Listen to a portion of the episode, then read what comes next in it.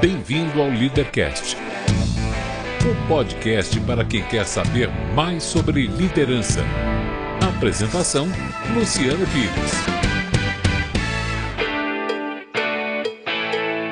Bom dia, boa tarde, boa noite, bem-vindo, bem-vinda a mais um Leadercast, o podcast que trata de liderança e empreendedorismo com gente que faz acontecer. Hoje eu converso com Marcelo e Evelyn Barbizan. O Marcelo é médico, a Evelyn é dentista, são casados e vivem em Ji-Paraná, lá em Rondônia. O Marcelo faz parte da Confraria Café Brasil, onde conheceu o Rony Clayton da Ajuda e seu projeto de ação social na África. Inspirados, Marcelo e Evelyn embarcam no projeto e eu converso com os dois no dia seguinte à sua chegada de volta ao Brasil. Eles relatam uma experiência transformadora de ajuda a comunidades africanas onde falta tudo, menos amor. Este não é um programa de entrevistas, não tem perguntas programadas e nem roteiro definido. É um bate-papo informal, com gente que faz acontecer e que vai para lugares onde nem eu nem meu convidado imaginamos. Então, não vá me escrever para dizer que eu falo tanto quanto fala o convidado. É um bate-papo, não é entrevista. O Leadercast é lançado por temporadas. Os assinantes da Confraria Café Brasil e do Café Brasil Premium têm acesso imediato à temporada completa. Os não assinantes receberão os programas gratuitamente, um por semana. Saiba mais acessando cafebrasil.top.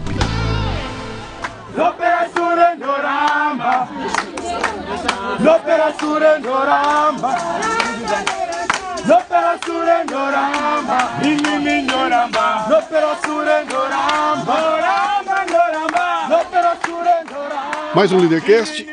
Esse aqui é daqueles que eu tenho que fazer uma explicação especial na abertura. Esse aqui tem a ver com conexões, né?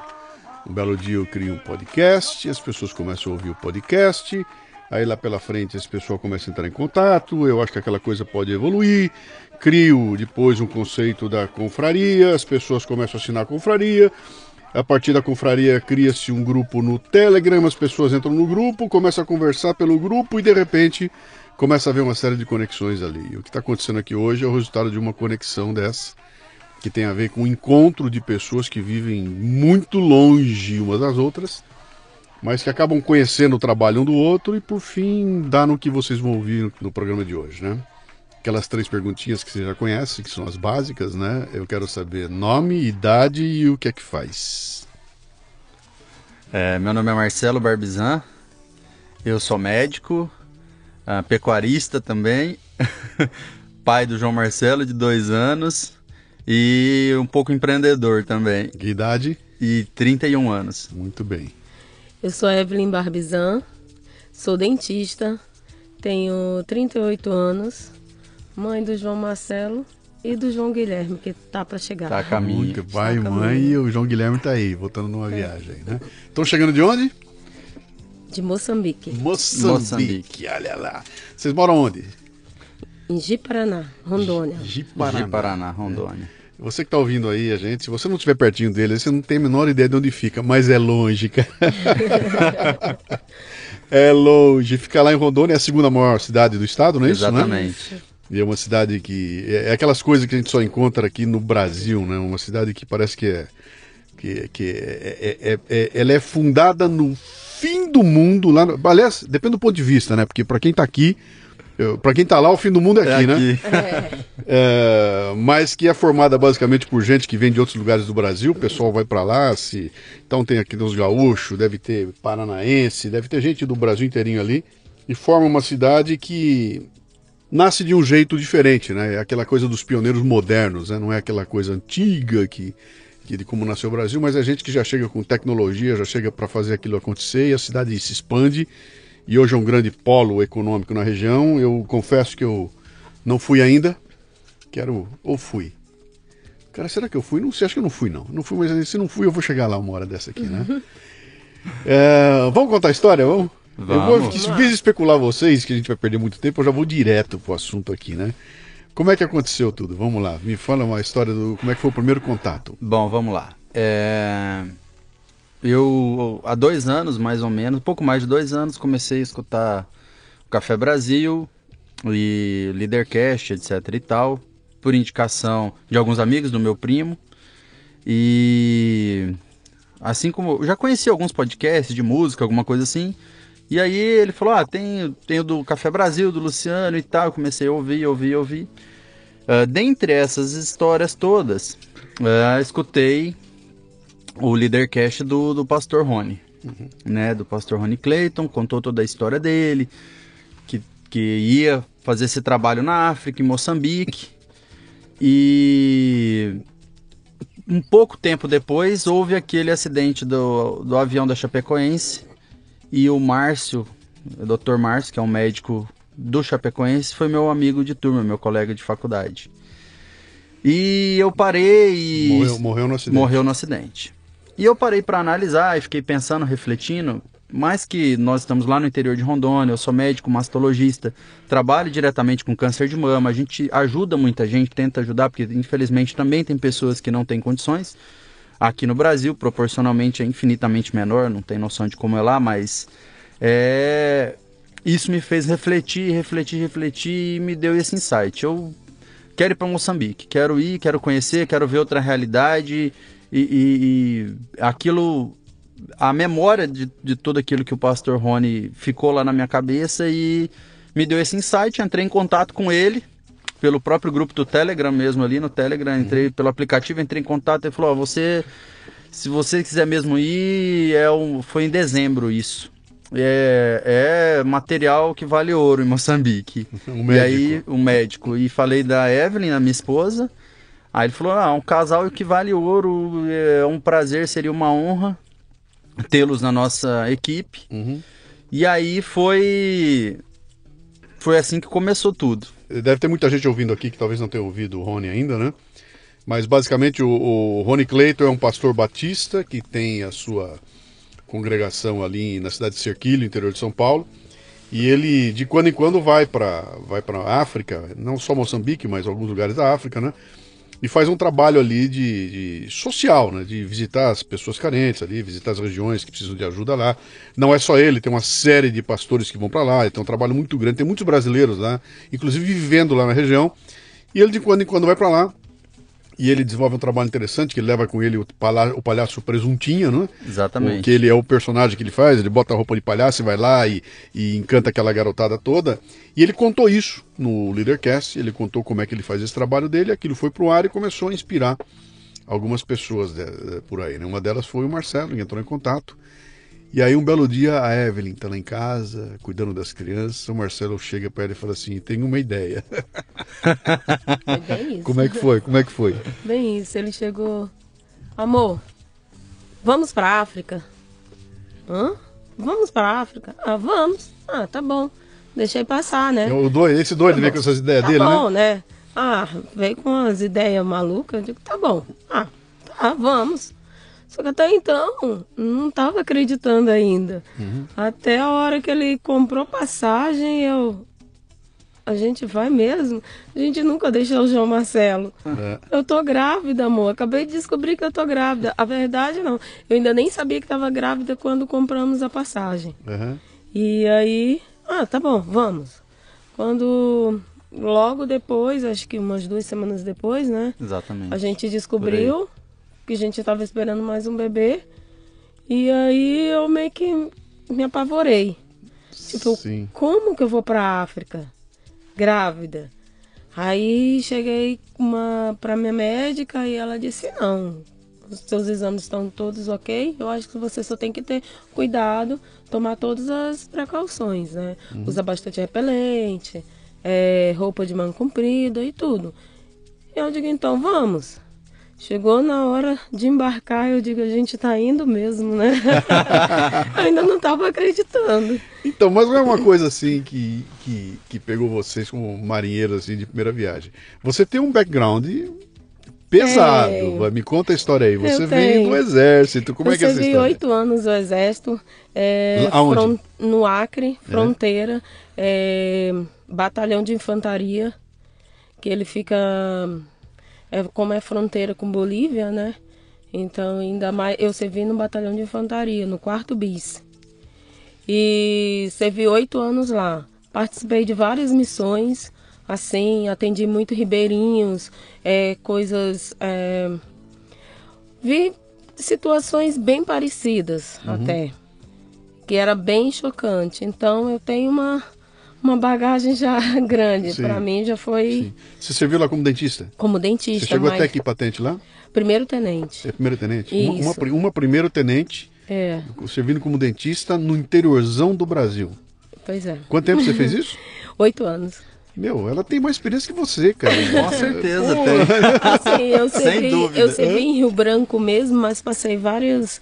É, participei de várias missões. Fui para Santa Rosa do Purus, que esse é um município do Acre que, na época que eu servi, só chegava de avião bimotor e não tinha é, pista, a pista era de chão, ou barco na época de chuva uhum. de inverno, que é o rio estava é, cheio e passava o barco. Que idade você tinha quando você, esse período foi? Uns 25 anos, mais ou menos, 26. Mas é, você ficou quanto tempo? Oito anos? Oito anos. Então não é 25, 25 mais oito. Não. Você, hum... você entrou no exército com que idade? Uns 26 anos. Foi por aí, 26. É, por então, aí. não era uma menininha de 17 anos não. que falou, ah, vou começar a entrar, não. Você já entrou consciente, né? Consciente, foi... assim, eu aprendi muita coisa. Já comecei na, no estágio de adaptação à selva. Então, mas o que, que te leva para o exército? É, é uma escolha... Eu tive vários professores na faculdade que eram do exército. Então, eu sei lá, eu vi aquela farda ali, eu digo, gente, eu acho que vou vestir um dia essa farda. E ficava, né? E aí um dia eu fiz o concurso e passei. A seleção passei. E aí fui ficando, fui ficando e até que nos conhecemos, aí casamos, fomos embora para BH. E você tirou ela de, de A verdade é que tinha acabado é, o tempo, né, amor? É. Acabou bem na época. A nossa história, na realidade, começa no Acre, né? A Evelyn é, é a criana, a Evelyn é de, é de Rio Branco, é do Acre. E eu fui para Rio Branco quando eu passei no vestibular na Universidade Federal. Então eu fui para o Acre para fazer medicina. Você veio de onde? Eu vinha do Sul. É, minha família, é assim, eu saí com 14 anos de casa para estudar fora. Meu pai falou: "Você quer ser médico? Aqui em Rondônia não tem estudo de qualidade". Então, você, você nasceu em Rondônia? Nasci em Paraná. Você meu, nasceu em Paraná? Meu pai tem de Paraná desde 82. OK. É, e seu pai tem origem, origem de onde? Do Paraná.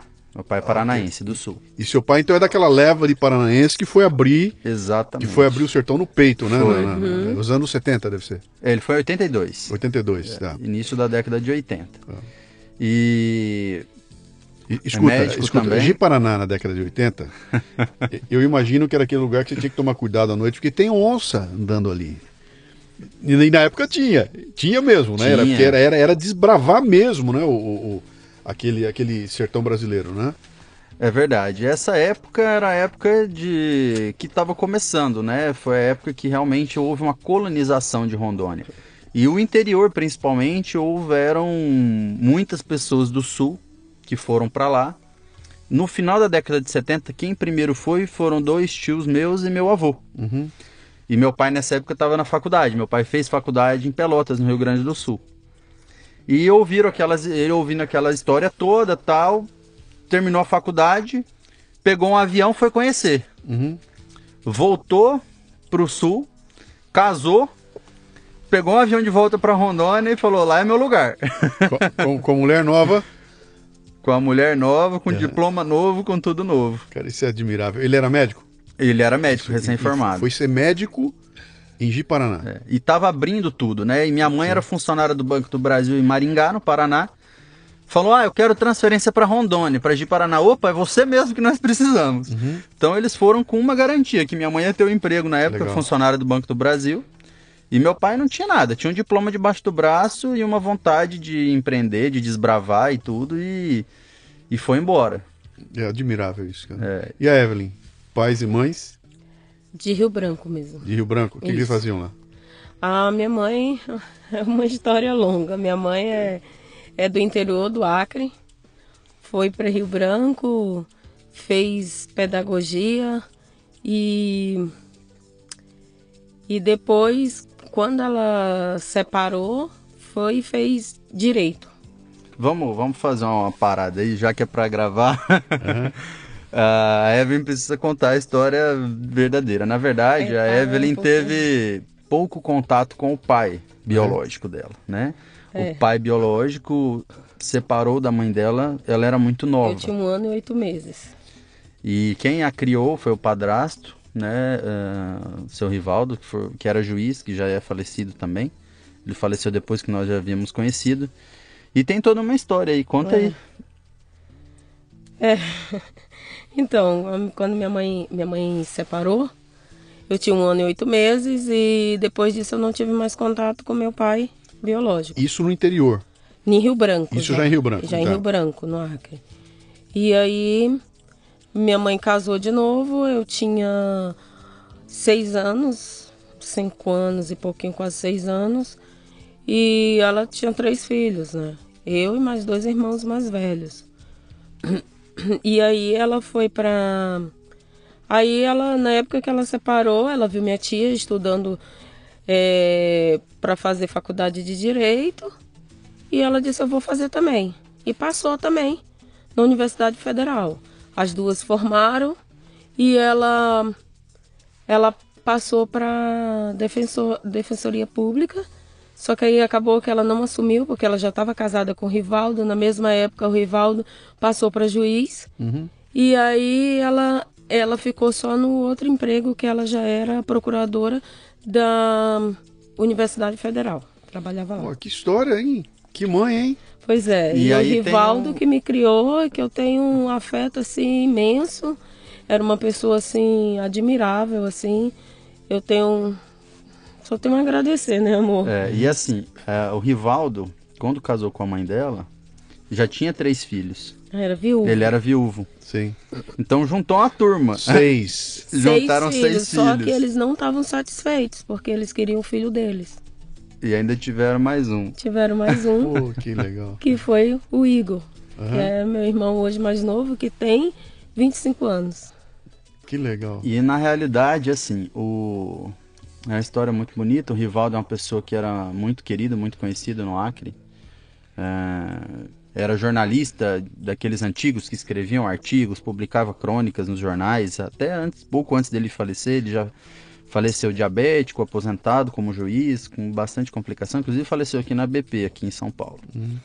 É, e ele era um cara fantástico, uma das pessoas que eu conheci na vida que tinha uma experiência de vida, uma visão, foi juiz na infância e da juventude, tinha uma visão nesses problemas com crianças, com adolescentes, que foi uma coisa muito linda, assim. Quem conhece a história dele lá no Acre é, sabe do que a gente está falando, são pessoas de muito exemplo.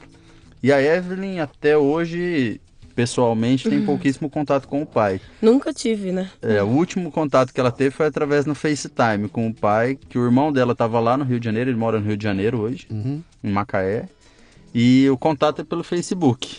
É. Mas eu e já aí, encorajei. a primeira vez que eu vi foi através do FaceTime, que meu irmão estava no carnaval no Rio Uhum. e me ligou. E aí, você vai falar, você vai falar. não vai Evelyn, olha quem tá aqui. É o Aí, pai. É estranho, porque É, claro. é uma pessoa estranha. É. É. o Marcelo fala, ah, mas você tem raiva. Não, eu não tenho raiva, só que é uma pessoa, como se chegasse qualquer outra pessoa assim na minha frente, ah, eu sou seu pai. Ah, tá bom. Ah, Foi um trabalho de encorajamento, é bem difícil assim, né? A gente tem É. trabalhado bastante isso. E se Deus quiser, a próxima vez que nós formos no Rio, né? É, eu vou lá, É, o vou tempo, o apresentar. tempo, o tempo se encarrega. O né? tempo, exatamente. acertar isso daí. Muito bem, aí a Evelyn vai para o exército e um belo dia ela cruza com você. Você a É. conheceu, ela estava no exército? Quando ainda? eu a conheci, ela estava no exército e Como- eu já. e Como eu- foi isso? Se ela estava no meio do mato, como é que você É, conheceu? na realidade ela já servia em Rio Branco. Ela ia para missões no interior, Ok. já tinha ido, mas ficava alguns períodos ela morava em Rio Branco. É, eu me formei, já morei 10 anos no Acre, ao todo, né? Eu me formei e fiz residência de ginecologia obstetrícia. Para quem não sabe, a residência é a especialização da medicina, né? E no primeiro ano de residência, são três de ginecologia obstetrícia, no primeiro ano, através de alguns amigos em comum, que serviram com ela lá no batalhão do exército também. Ela, a gente, ah, nós acabamos nos conhecendo. Tínhamos tido um encontro pontual seis meses antes, mas eu era noivo, ela era recém também separada de um noivado. nos conhecemos pontualmente. E depois de seis meses eu já estava solteiro, ela já estava solteira, nos Caramba. reencontramos Não através. foi por culpa dela, não. Que... Não, não foi por culpa dela. Não. eu nem. E nos, nos reencontramos, alguns amigos, inclusive tem uma amiga que, era, que é médica, né? Que também serviu o exército, ficou um ano no exército nessa época. E era, nós tínhamos muitos amigos em comum no final das contas, né? Porque o, o Rio Branco é uma cidade grande, mas não é tão grande assim, né? Sim. Mas a nossa história é legal, Luciana. Foi engraçado, assim, porque o primeiro dia eu não lembrava dele, e ele lembrava de mim. Ai, eu, ai, esse menino é muito chato, o que, que ele vem fazer aqui com a gente? Não sei o quê. E ficava, e tá bom. Só que passou, acabou que, tipo, foi um dia que a gente foi numa, numa balada e eu acabei bebendo demais e meu aniversário era numa terça-feira. E eu não ia fazer nada, convidei todo mundo, inclusive ele. Aham. E foi daí que aí, a, aí ele disse, não, não vou. Aí a amiga dele, que é nossa amiga em comum, você vai. Aí foi. E aí aconteceu uma coisa muito engraçada, que foi a primeira vez que a gente conversou e tal. Aí quando ele falou que ia fazer, que estava fazendo eh, ginecologia e obstetrícia, aí eu, nossa senhora, eu não me imagino nunca namorar com um ginecologista. Imagina, deve ser horrível. Ah, não, olha aí, sábado, isso era numa terça, no sábado a gente já tava junto. e nunca mais. Não se explica, A né? volta foi rápida. Não, não se explica essas coisas. Não. Evelyn, a gente discute muito é, essa questão da miséria no Brasil e tudo mais, mas uma coisa é você discutir miséria na periferia da cidade, né? A cidade aqui, esses bolsões que existem em volta. Eu eu tô aqui em São Paulo, uma cidade gigantesca, mas tem uma periferia que é uma coisa complicada. Imagino que o Rio Branco tem a sua periferia também, que é mais complicado ainda. Mas o que eu queria saber é outra coisa. Como é que é a miséria lá no interior, onde você serviu, naquele onde você só chega de barco quando chove? O que, que é quando se fala miséria lá? O que, que é miséria? Ou não é? Ou É. não é? É. É assim, não terem o que comer, de ver assim, de passar um. É, é muito difícil falar, assim, é, é muito triste, porque nós temos uma miséria também no Brasil que. E saber que tem recursos para ajudar essas pessoas e não. E essas pessoas não são ajudadas. Mas assim, é muito, muito triste de ver as pessoas tipo com leishmaniose, com malária. E, e você tentar fazer, ajudar ao máximo e não, tipo, não poder ajudar mais. Como, como é que as pessoas chegam lá? Como é que alguém vai parar, vai morar num lugar que fica Ah, essa é às boa 8 horas de barco e só dá para chegar quando Eu- chove? Isso aí eu também, isso aí. É, é o interior da Amazônia. É um né? garimpeiro que É, apareceu por lá e acabou fixando é na- residência. é as- é, o, o transporte é o rio, né? É. O rio é uma, uma rodovia de água. Então foram se aglomerando pessoas em algumas determinadas regiões. É, eu tive um pouco de experiência de, de ir em algumas vezes. Existe um programa lá no Acre que chama Saúde Itinerante. É, e durante a- o período que eu morei, que eu estava na residência, eu tive a oportunidade de participar de alguns programas desses. São mutirões de atendimento. E levam-se grupo de médicos para esses locais. Geralmente a gente ia de avião, né? E tentar fazer, em alguns períodos, alguns atendimentos disso. E assim, é, é, uma, é uma situação assim. é, geralmente é uma pequena cidade ou uma pequena vila. Um na- povoado, né? um povoado na beira do rio, é, onde tem-se as casas de madeira, uma pequena ou certa dignidade, assim, e eles sobrevivem daquilo ali, do que se pesca no rio, Uhum. ah, de caça, animais de caça, né? É, que é onde vem a carne. Alguns têm alguma criação de galinha, de porco, de, de gado ali, tiram leite da vaquinha ali, que levam de barco também para essa região, transporta, né? É, va- vão-se algumas balsas, alguns barcos maiores, então consegue algum transporte. E plantar, geralmente ali a sobrevivência é o que eles plantam. É uma região que tem um solo rico, então eles vivem aquilo ali, mas é uma, é uma subsistência mesmo. Sim. É a mandioca, né? A refeição principal deles é peixe e mandioca. E aí da mandioca faz-se tudo, né? Eles aproveitam o, o caldo da mandioca, que é o famoso tucupi, que virou uma comida sofisticada, mas é uma coisa normal. A farinha da mandioca, que é o, o que eles utilizam mesmo. mandioca cozida. Então, basicamente, é mandioca e peixe, mandioca e carne de caça, é, é a subsistência e a sobrevivência. A saúde lá é um curandeiro. Um curandeiro. Normalmente é. É um curandeiro. É, uhum. é uma parteira. Fazer uma pa... Isso. Isso. A Cissa me conta uma história interessante de uma amiga dela que que foi lá pro interior de não sei aonde, que no fim do mundo, numa aldeia qualquer lá também no, no, no meio da Amazônia lá, nessas condições, ela chega andando pela, pela, pela selva. E no caminho ela torce o pé e o pé dela vira uma bola de futebol e ela não consegue se locomover com aquilo arrebentado e a muito custo consegue chegar até a, até a vila. Chegou na vila, o pessoal olhou aquilo, puta, chama fulana de tal, que era a, a curandeira. E veio a curandeira olhar, olhou o pé dela lá, deitar aí, não sei o quê, botou umas ervas em cima, fez não sei o quê, papá. O dia seguinte a mulher estava andando. Aí Sabe o que, que é o mais incrível, assim? É que você vai passando assim no rio. É... Não, tem. Nós vamos parar aqui. Tem casa ali. Não, gente, não tem casa aí. Só tem mata. Tem. Tem casa aí. Gente, não tem. Tipo, várias vezes eu discuti que eu dizia, olha o tanto que a gente vai andar e não tem. Quando chegava, tipo assim, andava, andava, apareciam as casas. E o que é mais impressionante é que se você for fazer um atendimento, um vai avisando pro outro e vai aparecendo gente. Eu não sei onde que eles, tipo assim. De algum lugar chega, De algum lugar. É. E não só aqui, como em qualquer outro lugar, como nós conhecemos agora também, uhum. a mesma coisa. Uhum é, vai aparecendo gente. Vai saindo, brotando. Hum. Ninguém sabe como é que é aquilo ali. Hum. Essas, que pode essa, aquilo é, ali. Essas, essa, nós sabemos já hoje, tanto que existem, estava abordando essa questão do, do curandeiro, de usar ervas, tudo, existem diversos medicamentos fitoterápicos que veio disso, né? Sim. Hoje se faz um estudo, pesquisa séria. Realmente nós sabemos que tem medicamentos que são tiradas da natureza uhum. e que tem poder anti-inflamatório, poder antibiótico, poder analgésico e que tem muitos medicamentos sintéticos hoje que foram aperfeiçoados, mas a origem é da própria natureza, né? O próprio antibiótico, que é a penicilina, quando foi descoberta, foi através de um fungo, Sim. né? Então, é, nós sabemos que isso existe. Então, é, é tem, são inúmeras histórias. Eu que fiz faculdade no Acre lá e, e percorri alguns interiores, a gente escuta várias histórias. Então existe realmente toda uma cultura. É, isso não impede do tratamento tradicional. Quer ligar? Quer ligar? Uhum. Só um segundo aí.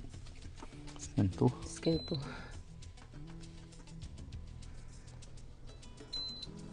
Põe um pouquinho de água para mim. Ah, aqui.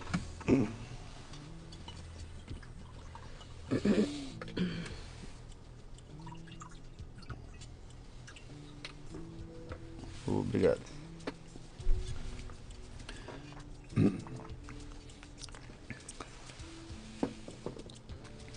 Mas então você, você é, um, é, é, é um cientista furungando no meio do Acre lá e descobrindo aquelas coisas que o índio fala que funciona e acaba que funciona mesmo, né? Ah, existe muita coisa que funciona, né? Não adianta Sim. a hipocrisia de dizer que não funciona. O, uhum. o, que a gente não admite, o que eu falo assim, existem coisas que vão prejudicar, é claro, né? O que eu digo assim, é, eu, eu, isso é uma coisa que eu convivo, tô no interior de Rondônia trabalhando, né? E temos, e existe uma questão cultural. Temos muitas pessoas que falam, ah, o, o chá da folha da graviola, folha da graviola cura o câncer. Eu falo, olha, o que você quiser tomar, que você acha que vai te fazer bem, você utiliza. Uhum. Essa é uma opinião muito pessoal minha, como médico, como mastologista. Desde que você uh, aceite que nós façamos todos os tratamentos tradicionais, a, a alopatia que a gente chama, os tratamentos clássicos, tudo que for para te beneficiar e você quiser utilizar, utiliza, né? uhum. né? Não vai substituir o tratamento tradicional por alguma coisa alternativa que não existe comprovação. Mas, quando a gente fala de medicamentos, existem medicamentos que hoje já são produzidos cápsulas, já são comprados aqui em São Paulo, mas que a origem deles foram é de lá, plantas, é de raízes, né? Ah, então são coisas diferentes, mas que existe uma cultura de, de toda essa utilização de medicamentos é, naturais para se tratar uma diversidade de doenças, existe e grande parte deles funciona. O que eu digo é o seguinte: não substitua o tratamento tradicional por isso. Faça os dois em conjunto, que uhum. o que tem para somar só tem a ajudar.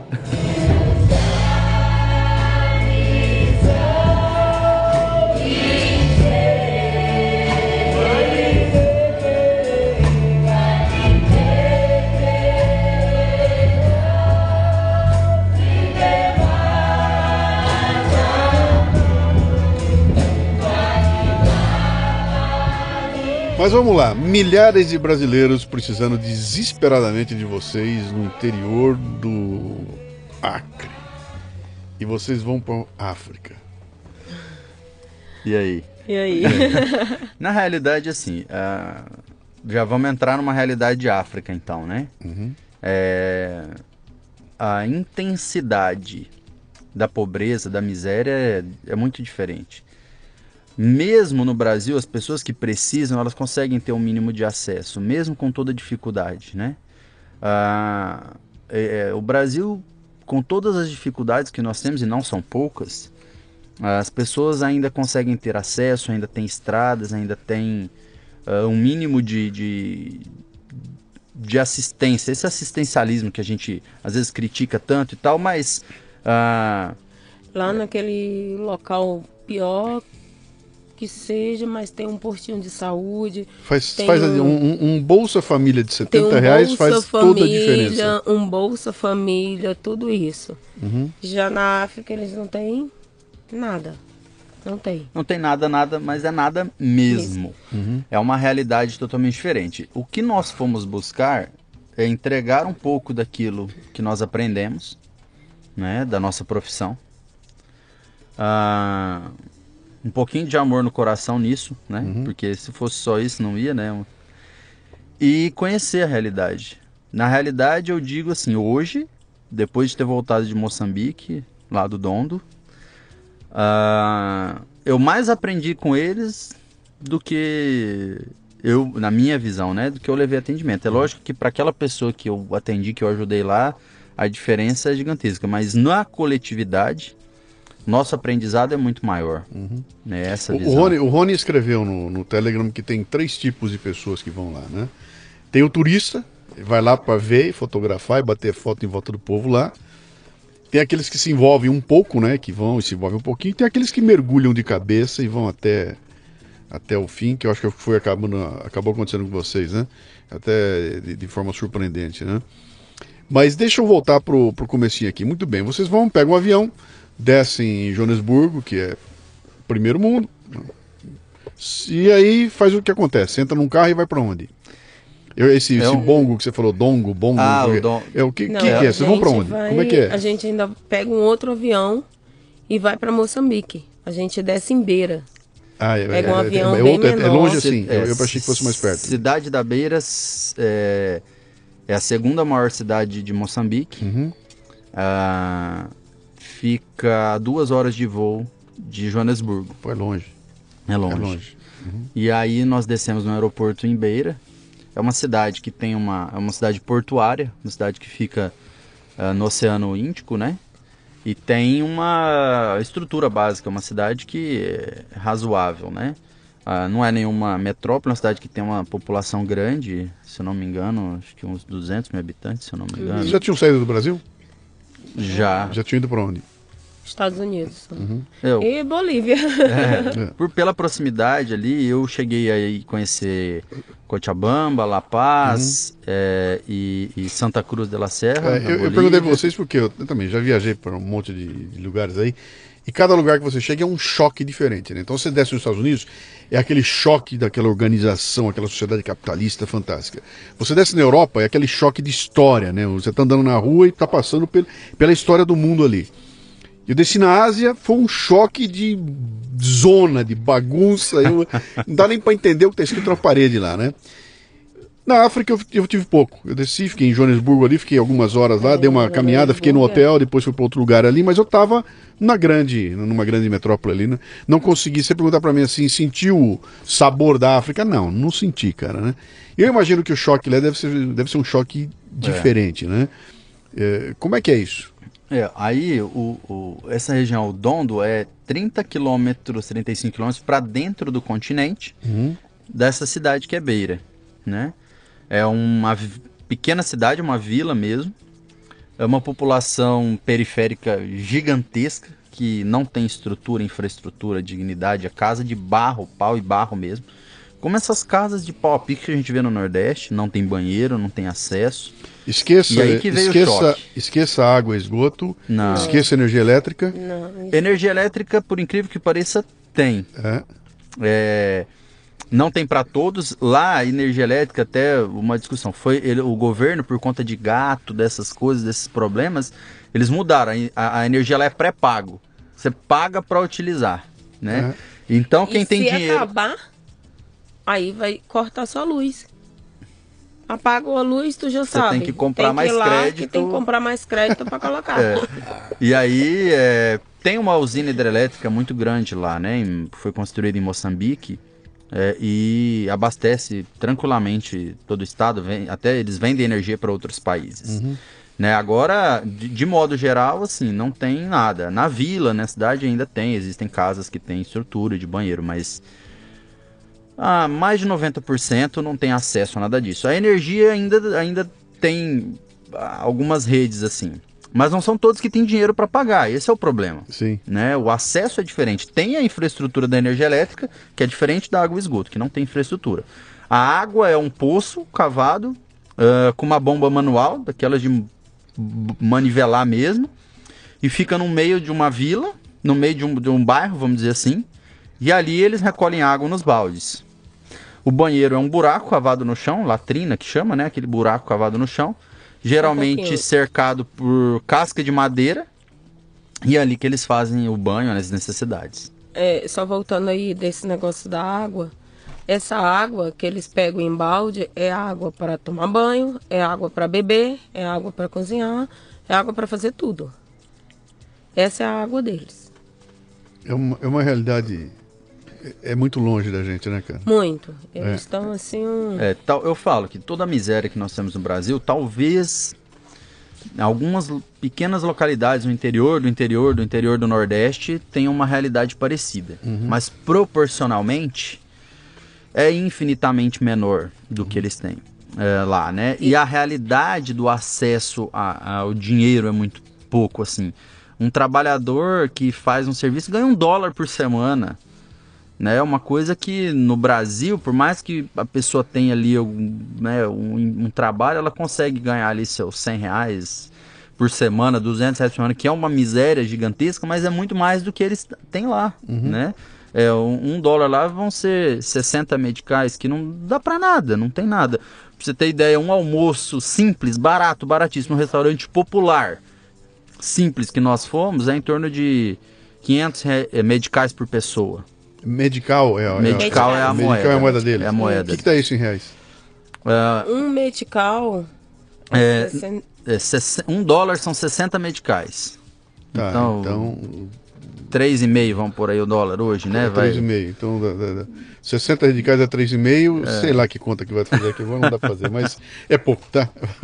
é muito pouco, uhum, né? Então, é para eles é uma é uma dificuldade. Outra coisa, no Brasil, é, por mais pobre que seja, por mais pobre, eles andarem um pouquinho, eles vão encontrar um posto de saúde, que vai ter um médico, vai ter um dentista, vai ter alguma coisa. Lá eles não têm nada disso, nada, nada. E outra coisa, o médico lá olha para a cara do paciente, várias pessoas assim, é, agradeceram a gente porque a gente tratava muito bem e tal. Ficava até meio assustado, porque eles não estão acostumados com é, as pessoas tratarem bem. Uhum.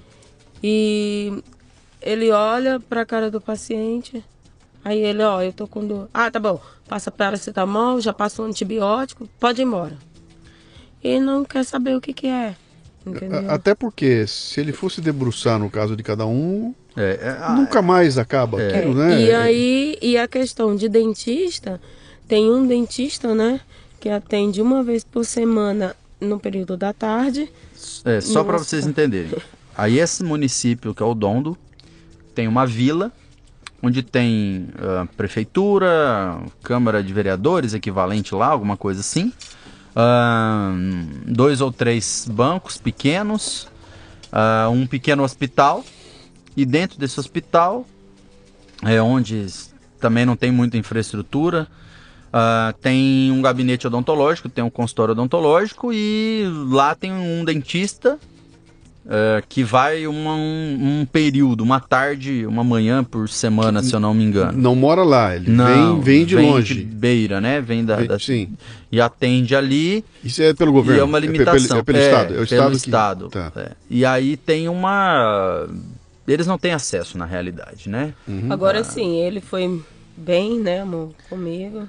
É, nós tentamos ver se conseguíamos a, a essa disponibilidade desse local para atender. Mas aí tem uma, um monte de questões burocráticas. Uh, a gente também não sabia exatamente qual seria o caminho das pedras, né? Uhum. Mas teria que ser. Eles justificaram, teria, teria que ter sido enviado documentos, papéis oficiais para mandar para a direção, para mandar para a secretaria, mandar para não sei para onde aquelas questões burocráticas que nós sabemos que no Brasil e lá não é nada diferente disso também. Uhum. É... Deixa eu entender como é que é o processo então. Vocês, vocês entraram num grupo que foi para lá, que era um grupo da, da, da, coordenado pelo Rony, é isso? É, na realidade, o que, que aconteceu? Voltando um pouquinho. Uh, meu cunhado, o irmão da Evelyn, é casado com uma moça que o pai dela é pastor batista lá no Acre. Ok. E eu coloquei numa ligação o pastor Ivan e o pastor Rony. E existiam duas missões. O pastor Rony estava tentando liderar uma missão, o pastor Ivan outra lá no Acre. E nós, como nós três, uma ligação telefônica, eu juntei os dois. As duas missões para Moçambique? E, isso, para o mesmo lugar. Pro mesmo lugar. Eles conheciam as mesmas pessoas. Ele, tá. O pastor Ivan, é, que é o pai da Priscila, cunhada da Evelyn, já tinha ido para lá também, para essa região ali da beira, é, outras vezes, né? E acabou, acabou que eu consegui fazer as conexões aí, juntar todo mundo. E aí juntou o grupo numa missão só. Várias pessoas desistiram. No final, o grupo nós somos em, somente em 12 pessoas. 12. É, é. E o pastor Ivan foi coordenando todo o grupo. É, o pastor Ivan que acabou coordenando todo o grupo. Tá. É, o pastor Rony foi conosco, com a experiência, já é a quinta vez que ele está lá há sete anos. O pastor Ivan já tinha, acho que duas ou três vezes. Esse grupo tinha mais médicos? Tinha não. não. Era, era, vocês dois, Só é, nós dois, o médico e dentista. Médico e dentista. Tem uma moça que é técnica de enfermagem, tinha que trabalha, tinha uma médica veterinária. É, o pessoal foi com o intuito de fazer um trabalho social, de evangelização e uhum. tudo isso, e, e, nos ajudaram. Né? Uma moça que é escrivã da Polícia Civil, que é de Vitória, do Espírito Santo, foi auxiliar da Evelyn lá em algumas extrações dentárias. Então é gente que foi disposta a ajudar no que for preciso. Como Sim. assim que nós fomos? Quando eu conversei com eles nessa ligação, eu falei, olha, gente, eu não sei o que, que eu vou poder fazer, eu não sei qual é a infraestrutura, eu não conheço, eu não e, tenho noção. Então, isso que é importante saber, quer dizer, não é que já existia um processo em andamento nada. tira o médico A, bota o médico B, não. vai. Não, não tem nada. É, eles falaram assim, ó, é, esse grupo. É... Médico lá, enfermeiro. É, quem faz o atendimento lá é quem eles têm, técnico de enfermagem, é, é, é quem tem, quem, quem pode. Sim. Então, na realidade, foi assim. Aí, nós, nessas conversas, eles me explicaram mais ou menos o que, que tinha de infraestrutura. Existe nesse. É, existe um bairro dentro do Dondo chama Mafarinha. E o, a Igreja Batista do Dondo, que é liderado por um casal de missionários, um, é o pastor Jerônimo e a, e a Noemi. Brasileiros? A Noemi é brasileira, casada com o pastor Jerônimo, que é moçambicano. Uhum. Que é um, um, homem de conhecimento fantástico. Assim, a, uma grande experiência tê-lo conhecido lá. Vale... Só de ter conhecido e conversado com ele já valeu a viagem. É... São pessoas do bem.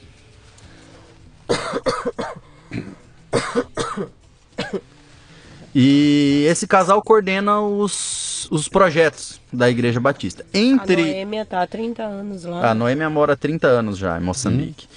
É, entre os projetos, eles têm a gestão de um de um posto de saúde, de uma clínica nesse bairro. Que é do Estado. É, a, na verdade, os funcionários são cedidos pelo Estado, tá.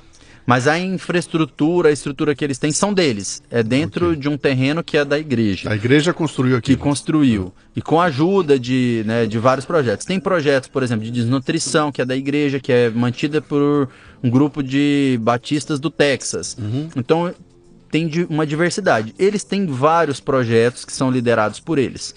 É, tem uma creche, tem duas escolinhas para crianças, tem uma escola secundária que é modelo em Moçambique, com toda a dificuldade de infraestrutura. Mas é, então é essa parceria. Os funcionários, os professores, por exemplo, são do Estado, mas a gestão é deles da igreja. Entendi. Eles que gerem os recursos, eles que gerem isso tudo. o investimento em sala de aula, infraestrutura, em tudo é deles. Né? É, eles são exemplo em Moçambique disso, nessa, nessa cidade lá no Dondo. É lindo o trabalho que eles fazem, é, não tem como descrever, é só indo lá vivendo essa experiência. É uma ilha numa pobreza de uma miséria e eles aj tentam ajudar ao máximo, né? As crianças, a família pagam um pouquinho para ajudar ali a manutenção disso tudo mas é praticamente gratuito, né? Vamos dizer assim. Uhum. Ah, ah, uma coisa só para e... vocês são batistas? Não, não. Nada a ver. Não, não, não houve nenhuma conexão. Nenhuma conexão religiosa okay, disso. Legal. É tanto que assim, até é, é, é incrível falar isso que as pessoas entendam. Uh, em nenhum momento ninguém quis nos converter, nada disso. no entanto, que a gente nem achava que estava numa igreja batista. Na igreja evangélica, uma, assim, Uma assim. igreja evangélica. Até eu, eu era meio assim, resistente, um, resistente a, ter, a essas coisas, tipo assim, ah, porque toda pessoa que eu conheço evangélico tenta converter ou tenta é, tipo assim, que seu Deus não existe, Sim. que você é católico, seu Deus não existe. Você, é você é católica? Eu sou católico, Marcelo é espírita. Eu sou espírita, espírita kardecista. Okay. Então, e aí as pessoas Tipo assim, ah, sempre fala alguma coisa. Não, gente, para vocês entenderem, foi assim maravilhoso. O trabalho que eles fazem não é lavagem, é levar a palavra de Deus mesmo. Foi uma coisa assim incrível, uhum. incrível que a gente participou de tudo com eles e assim é, a gente voltou espiritualmente. É, eles assim. falam, eles falam de Jesus Cristo. Eles, lógico, é, é um programa que é liderado pela junção, claro. É, é, junção das, é, é, junta das missões mundiais, que é da Igreja Batista. Eles têm um processo de evangelização, é lógico que tem, é, explícito isso. Uhum. Em nenhum momento eles escondem. Mas quando eles vão pregar, nas próprias pregações que a gente participou junto com eles, de algumas atividades, Uh, eles levam a mensagem de Jesus Cristo. Não uhum. tem bandeira de religião lá, assim, né? Não tem bandeira de, de evangélico, não. Eles levam a mensagem de Jesus Cristo, eles tentam levar isso. É muito bonito esse trabalho. Trabalham com jovens, trabalham com adolescentes, né? Existe um trabalho lá que chama Projeto Vida, que é, é infelizmente o HIV lá é, um, é, é banal até. As pessoas é. recebem o diagnóstico de HIV e, é como e recebem. Se recebesse a notícia que está gripado. Eles recebem Sim. a notícia de uma forma banal. Então, eles têm uma série, recebem recursos, ajuda através dessa, dessa junta de missões, através de outras pessoas que, que acabam mandando recursos. É, é um trabalho lindo que eles fazem, é um trabalho fantástico. Dentre eles, eles têm essa gestão da clínica lá, né? E essa clínica que é onde nós acabamos fazendo o nosso atendimento ali, com a pouca e dificultosa infraestrutura que eles têm, com os recursos que eles têm, pouquíssimos medicamentos. Tem o, tem-se o básico, com diclofenac, com paracetamol, uh, antirretrovirais tem para fazer o tratamento do, do HIV. Uh, tem muita malária, onde a gente estava tá em uma região endêmica de malária. Uh, então tem os medicamentos também disponibilizados para malária. Também é muito subsidiado, o valor que eles pagam é. é a gente falou aí de, de, da questão monetária, eles pagam um ou dois medicais em uhum. um comprimido, então é uma coisa bem, muito barata. Até para eles isso é barato, é subsidiado. Idosos não pagam né, o medicamento, é também subsidiado pelo governo, pelos próprios programas. Então eles têm uma diversidade, é muito bonito o trabalho que eles fazem, é eles criaram uma rede mesmo, né? Uhum. E existe necessidade de mão de obra, existe necessidade de infraestrutura, existe necessidade de recursos, existe a necessidade de tudo. E vocês né? saem daqui então, não sei o que, que, eu vou encontrar. Eu vou chegar lá, eu tenho é. uma vaga ideia, vi umas fotos do lugar, vi alguma coisinha assim. Nas conversas, como eu falei, naquela, voltando, né, naquela ligação, falei, olha, nós estamos indo dispostos a ajudar no que for preciso. Se der para eu atender, eu vou atender. Se der para consultar, eu vou consultar. Se não der o que precisar, eu vou fazer. Se precisar cozinhar, nós vamos cozinhar. Se precisar ajudar, então a gente foi disposto, com o coração aberto, a ajudar no que fosse preciso. E trocar a experiência, conhecer a realidade, né? Uhum. Então, o foco foi esse. E foi extremamente surpreendente. Uh, teve, tiveram muitas conexões aí, o pessoal publicou, até o pastor Rony publicou. Uh, conheci um rapaz que é da igreja, que é, é recém-formado em medicina na cidade da Beira. Então, é, teve um dia que eu saí do grupo e fui com, com, com o líder deles, o pastor Jerônimo, até a Beira, que ele é professor universitário na, na Beira, é professor de psicologia numa universidade. Tem uma universidade em Beira, tem uma universidade Beira, tá. de medicina, universidade católica. Tá. Tem, tem, tem, são três universidades, se eu não me engano. Aqui tem medicina, tem duas na realidade de medicina, que eu fui no hospital, conheci alguns estagiários. Então tem duas faculdades de medicina em Beira. Uh, fui conhecer o hospital regional lá, o hospital central deles na Beira que é a segunda maior cidade do país, então tem uma mínima infraestrutura. Realmente é, não é um muito diferente daquilo que a gente vê no hospital público aqui, Sim. com uma maior falta de, de, de, recursos. A gente sabe a, a triste realidade que aconteceu, que acontece com a saúde brasileira é, é triste. Eu fui presidente da Associação Nacional de Médicos Residentes. Então, convivi com isso, sei das dificuldades como uh, tem dificuldade aqui, mas lá isso é em proporções muito maiores, né? uhum. né? E, e não tem muito quem ajuda, não tem muita filantropia, assim, né? Tem os, os estagiários, eu acabei indo conhecer o hospital. Uh, o cirurgião lá é o médico que opera, que faz tudo. Não existe subespecialidade. Então não existe cirurgião vascular, uh, não existe cirurgião de coluna, não existe cirurgião uh, plástico, urologista. Não existe subespecialidades. É clínica geral é, e... É, é, eles, têm, eles têm o ginecologista, uh, o pediatra, o clínico geral e o cirurgião geral. O cirurgião geral é o que opera do ponta do nariz ao dedinho do pé. Uhum. Então eles fazem tudo. E eu fui, conheci. Eles têm uma falta gigantesca de especialistas, inclusive para ser professor, para dar aula. Então eu fui na universidade, conheci, fui convidado para ir lá dar cursos, dar, fazer um, algum workshop, até dar aula na universidade, que eles têm um sistema de módulo de PBL. Então, ginecologia obstetriz, são seis meses. Você estuda anatomia, fisiologia, uh, tudo, né? Tratamento, é, toda a parte de ginecologia. Então eles falaram, ó, você pode condensar, vir, dar 10 aulas, condensa em 15, 20 dias, você vem, dá as 10 aulas e volta. Uhum. Então até convite, a gente, falei, em nenhum momento na minha vida imaginei que fosse para Moçambique, fosse ser chamado para dar aula na universidade. é, fui chamado pela equipe da cirurgia para ir fazer a parte de cirurgia de câncer, alguma coisa de reconstrução, que é a oncoplástica que a gente chama, né? Que é a reconstrução quando faz a retirada da mama. Uh, então, é, nesse sentido, foi muito além das expectativas, né? Isso que uhum. aconteceu de conhecendo uma pessoa e conhecendo outra e apresentando outra e você vê o tanto que eles precisam. Então, eles precisam desde da água para beber, do atendimento, do banheiro, até pessoas com conhecimento, pessoas formadas para dar aula, para ser professor. Então, uhum. falta de tudo. É um, né, é um país que uh, eu vi, presenciei lá, está sendo reconstruído, tem muitos chineses lá estão sendo, estão sendo ampliado o porto, está sendo construído uh, rodovias, uh, tem uma usina de. tem uma, uma, mina de carvão muito grande no norte, né? Então tudo desce por trem ali para a beira, onde tem o porto. Então é, existe uma estrada de ferro, foi construída pela Vale, que está lá em Moçambique. Então existe um, um país que está crescendo, existe um país uhum. que está investindo em infraestrutura, né, a gente vê, sabe que as pessoas lá disseram que existe muita corrupção envolvida em todas essas construções, em todas essas obras. Uh, em Beira, por exemplo, tem um resort construído pelos chineses que é uma coisa linda, fantástica. Não perde, acho que, para nenhum resort no mundo. Uhum. Mas é uma, é, igual eu falei, é uma ilha de, de, de, de, sofisticação, de luxo, dentro de uma miséria ao redor. Né? Uhum. grande parte da população não tem acesso a nada disso. Né? Então a gente. Vocês estavam, é, é, vocês estavam preparados para o que, o que vocês viram lá? Ou não? Foi assim, é, era muito mais hum. impactante do que. Ó, eu tive duas impressões. Duas impressões. Uma muito positiva e uma negativa.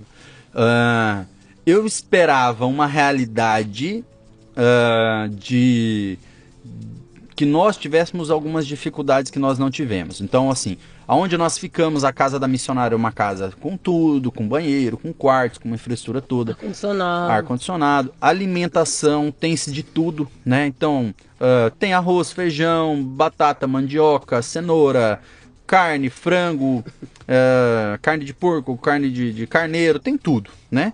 Um problema é que a maioria das pessoas é muito pobre, vive numa miséria que não tem acesso a isso, uhum. né? Uh, então, ah, vocês vão comer o quê? Igual a história lá do. Não sei se você viu lá, a gente colocou na confraria, comendo aquele ratinho, um ratinho selvagem que vive nas Sim, plantações. só para o pessoal entender, apareceu uma foto lá com os espetos Os espetinhos com um vários rato ratinhos. no espeto. O rato no espeto. É, eles chamam de imbeua lá. É um ratinho selvagem que vive nas plantações e a grande maioria das pessoas a proteína que eles têm para comer é aquilo, porque eles não têm dinheiro para comprar, eles caçam a, aquilo. A comida deles é arroz todos os dias ou é shima. shima a shima é, é uma é estilo nossa polenta feita de farinha de milho, né? Branca. É o milho lá, é um milho branco, um milho mais barato, então eles pegam aquela farinha e muitos deles só tem aquilo para comer, uma polenta. É, né? Quando um... eles têm um feijão, quando eles têm uma proteína para comer junto, é artigo de luxo isso.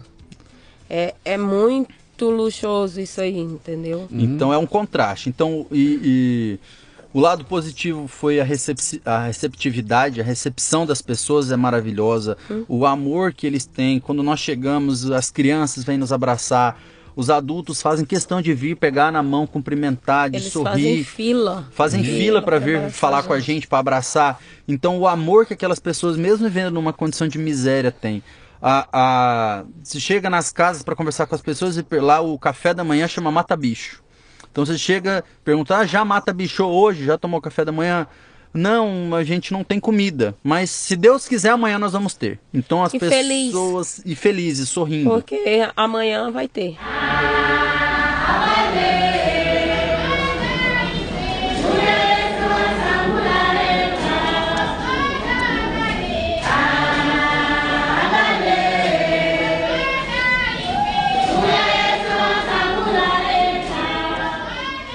eu, vi os vídeos que vocês colocaram, qualquer coisinha lá, é todo mundo festejando, todo mundo cantando. Lá então, todo eles, mundo dançando. Tudo eles festejam, é tudo muito colorido, as roupas, é uma alegria, tudo eles cantam, Gente, tudo eles, eles dançam. dançam demais. Eu fui tentar dançar e assim, eles não deixam a gente parado. Então isso foi uma coisa muito surpreendente, é. né? Uhum. A alegria, a receptividade, ao mesmo tempo a poderíamos imaginar que é pobre, que tem uma pobreza, mas a vivência da realidade lá é, não tem como descrever. Por mais que você tenta colocar em fotos, colocar em vídeos e tenta mostrar uma realidade, é uma situação difícil, né? Igual essa história aí que a gente está tentando, o pastor Rony compartilhou, uma criança de 12 anos que ficou com dois irmãos pequenos, os pais morreram de HIV, ficou uma bebê de meses, um filho de 3 anos, uma criança de 12 tomando conta com um irmão trabalhando de 19 anos, que foi quem a família não levou porque tem um problema de cabeça, um problema mental, os outros irmãos mais velhos, a família do, do, do pai,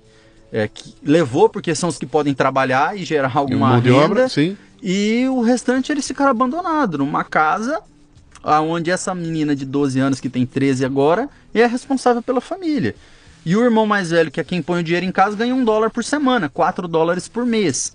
Então é uma coisa que é inimaginável a realidade. E, e, e não adianta e eles pensar... vivem de comida do que o pessoal da igreja ajuda. Então, doa, e não adianta e... você imaginar que os, os, vou pedir ajuda pro meu vizinho porque o vizinho está numa situação não tem, não, não tem. É. A situação não, não é pior porque assim na realidade assim os vizinhos ajudam e o pior, o melhor, Luciano, é que você nota a compaixão das pessoas lá. Quem tem um pouquinho divide, divide. aquele pouquinho que tem com, com quem está do lado, entendeu? Uhum. E e como eu falei, assim, uh, foi impressionante a questão do HIV. Uh, existe uma, uh, uma questão cultural. os homens lá têm muitas mulheres, né? Essa questão de, de, de, de, da poligamia, do adultério lá é muito banal.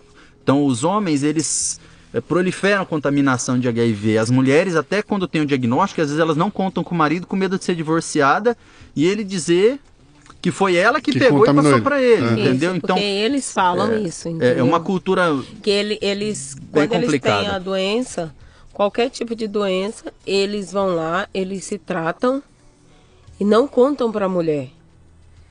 Se a mulher aparecer com alguma coisa, a culpa é da mulher. Uhum. Ainda existe muito aquela coisa. É, eles batem muito na mulher, a mulher tem que ser muito respeitada, que não sei o quê. Eu até brinquei, teve um dia como a gente falou, a gente entrou de cabeça mesmo, a gente foi para a cozinha, a gente cozinhou, a gente fazia tudo. E tinha um grupo da igreja, que ia ter uma festa da igreja, estava na casa dessa missionária ajudando a gente. E aí entraram os meninos, tinha umas meninas e tinha os meninos. O Marcelo estava na adolescentes, parte, os, os jovens. adolescentes, os jovens da igreja. O Marcelo estava fazendo a parte salgada e eu na parte doce, né? E aí a gente começou a, a brincar. E eu não sei o que, que eu falei, eu olhei e disse assim. Aí ele, mas a senhora não, não cozinha? Eu disse, não, não sei cozinhar. Quem cozinha na minha casa é meu marido. O quê? Não pode! Eles ficaram horrorizados, horrorizados porque eu falei que meu marido que cozinhava. É, eu, sou, eu gosto de cozinhar, né? Nas horas vagas, assim, no horário. Disse, não, a gente... a gente... tem um trato. Eu sou da parte doce, ela é da parte é, salgada. Ele estava fazendo os bolos, é só para é, entrar no contexto. Eles estavam fazendo, os jovens da igreja, quem tem um pouquinho mais de acesso, eles juntaram, fizeram uma vaquinha e fizeram a comemoração de aniversário. Mas não é aniversário do mês. É aniversário dos aniversariantes do primeiro semestre. Sim. Que é onde eles conseguem juntar um pouquinho de dinheiro. A igreja ajudou, é o grupo de jovens, chama Vangana. Aí fizeram um churrasco. A maioria deles era a primeira vez na vida que estavam comendo. A verdade é assim, a igreja, a Noêmia, né? Ela pega para não tipo dizer assim que eles para eles se esforçarem para eles darem o dinheiro. Sim. Mas aí ela cobrou coisa de 50 meticais de cada um que como eu falei, né? É, menos de um dólar. Sim, para dar, pra dar valor. É, Senão não, não, não, tem valor. É. Sim. E aí, é um churrasco de frango, que é mais barato, de carne de porco. E, e eu fui ajudar a fazer. Comer churrasco. Fazer maionese caseira. Eu tava na cozinha ajudando lá e tal. E para eles isso é uma barreira muito grande, porque é a cultura bem machista mesmo, que é a mulher que tem que fazer o serviço de casa e tudo. A mulher que tu, é, tem que cozinhar. Outra coisa, eles batem muito na mulher. Muito, muito mesmo. Tipo assim, e é normal. E você não pode ir lá reclamar. Porque aí você apanha mais. Com toda a dificuldade que nós temos aqui, a questão cultural lá é bem complicada mesmo, né? Eu, eu posso dizer que é 100 anos atrás eu, eu da faço nossa na, realidade. Né? Na minha palestra do, do, do, Everest, eu comento, tem um momento da palestra que eu comento do que de repente eu estava eu tava, tava caminhando num lugar lá, eu estava lá no alto das montanhas, lá na 6 mil metros de altitude altitude lá, 5 mil metros de altitude, 4 mil metros. E tem os povoados que estão ali, né?